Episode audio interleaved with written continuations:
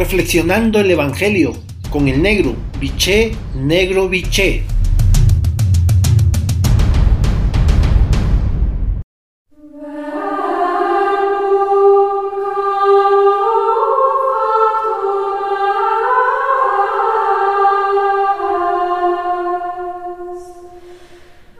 Buen día hermanos y hermanas. Hoy el Evangelio de Mateo en su capítulo 19, versículo 23-30, la frase central es la siguiente.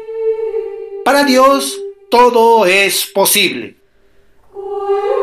Entrar en el reinado significa seguir a Jesús en la comunidad cristiana. Con la imagen del camello y la aguja, Jesús indica que la riqueza es incompatible con el discipulado. Los discípulos y discípulas se sorprenden porque todavía no han comprendido el mensaje de la multiplicación de los panes. El dinero o los bienes materiales no son malos en sí mismo. Es la ambición Sí, es la ambición y el uso egoísta de los mismos. Los panes y los peces son bienes materiales que se multiplican milagrosamente cuando se comparten y se reparten. La ambición y la riqueza son como un virus que enferma y elimina los valores de la solidaridad, la justicia y la equidad.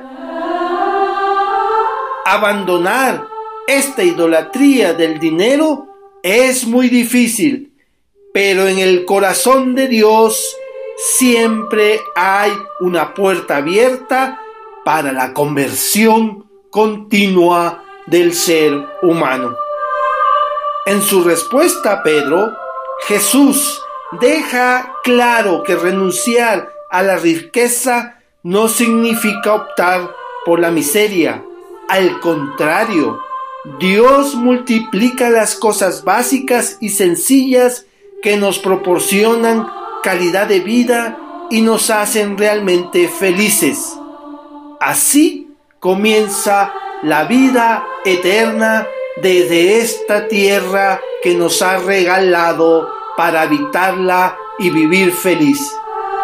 Por lo tanto, para tu reflexión de esta mañana tarde, tomándote el tiempo necesario y el silencio que requieres, la pregunta es, ¿estás dispuesto por seguir construyendo el reinado de Dios desde lo sencillo y lo humilde?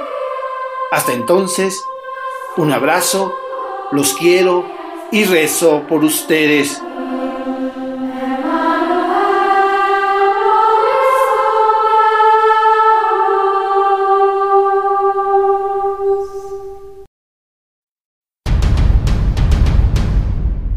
Reflexionando el Evangelio con el negro, biché, negro, biché.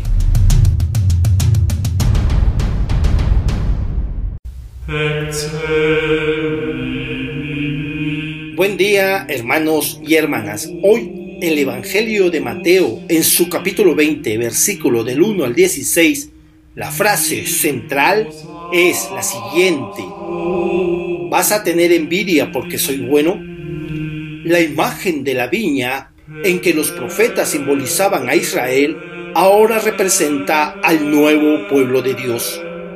En la nueva viña, lo que determina la calidad del cristiano y cristiana no es la antigüedad o el mayor rendimiento, ni tampoco cuántas misas, cuántos rezos has tenido, sino la aceptación a un llamado gratuito de Dios y a un servicio comprometido con el prójimo. Al final del día, no se trata de desistir o a recibir lo justo de acuerdo con las necesidades, sino a querer recibir más por privilegios o prerrogativas personales.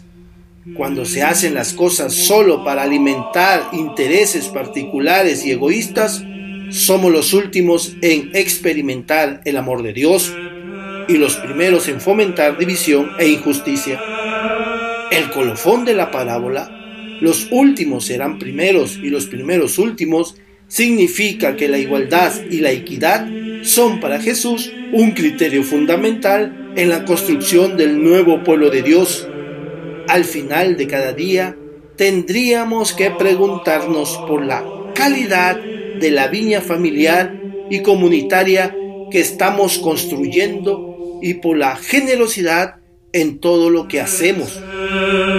Por lo tanto, para tu reflexión de esta tarde, tomándote el tiempo necesario y el silencio que requieres, la pregunta es, ¿será verdad que Dios es bueno incluso con aquellos y aquellas que apenas pueden presentarte ante Él con mérito y obras?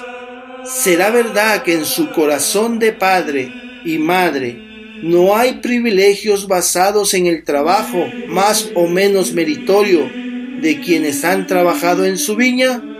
Hasta entonces, un abrazo, los quiero y rezo por ustedes.